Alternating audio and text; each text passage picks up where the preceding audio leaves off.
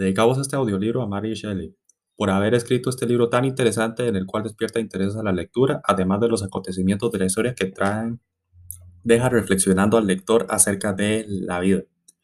De las cosas que están bien y mal, cabe incluir al profesor por habernos introducido este libro y revelarnos sus enseñanzas.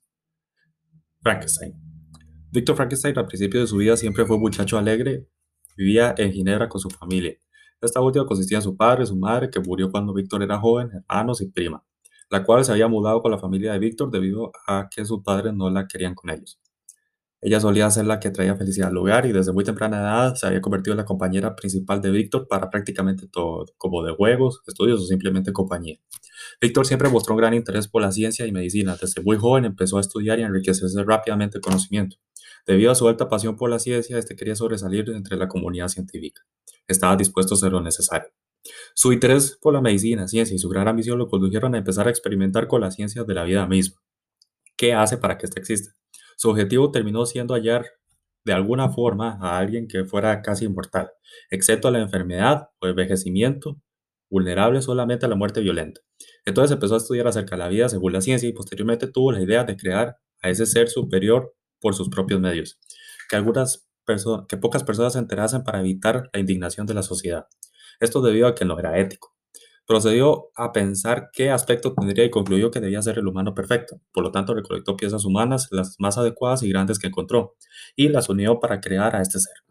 Esos estudios habían descubierto cómo darle vida a un ente muerto por medio de la electricidad, y precisamente así fue que en uno de sus experimentos él le dio la vida a esta nueva criatura.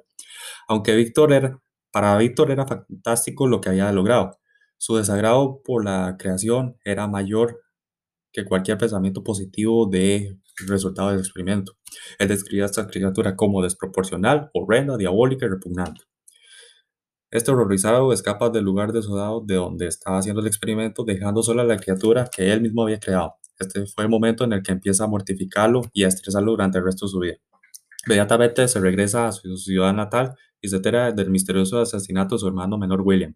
Su empleada de hogar, Justin, pasa por un proceso judicial y la condena por declararse culpable de ello.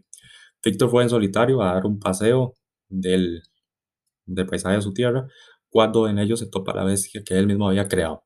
Esta estaba indignada porque incluso su propio creador la había abandonado. Este tipo le cuenta cómo fueron en los comienzos de su vida, adaptación de sus sentidos, aprendizaje del habla, costumbres humanas, que lo aprendió observando a una familia, y era la familia Telesei, la cual vivía apartada en algún pueblo además de su primera experimentación al rechazo por parte de la humilde familia por su aspecto espeluznante.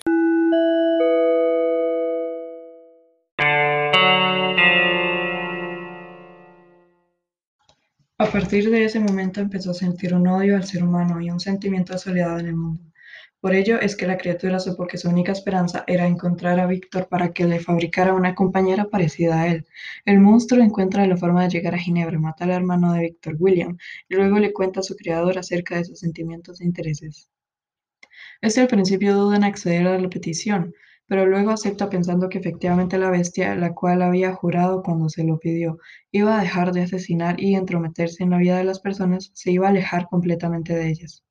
Víctor se va nuevamente de viaje para fabricar la versión hembra de la bestia, prometiéndole a su prima de que apenas vuelva se casarían. Entre tantos destinos que Víctor había viajado con su amigo Henry Clerval y recolectando su información e instrumentos, Víctor se va a una isla a la cual experimenta, mientras que Clerval fue a ver a un amigo. Luego de tantos días y noches trabajando, Víctor nota que el monstruo lo siguió y él repentinamente se rehúsa a seguir con su promesa. La bestia aseguró que solo, le habrá, solo habrá sufrimiento para Víctor y se fue.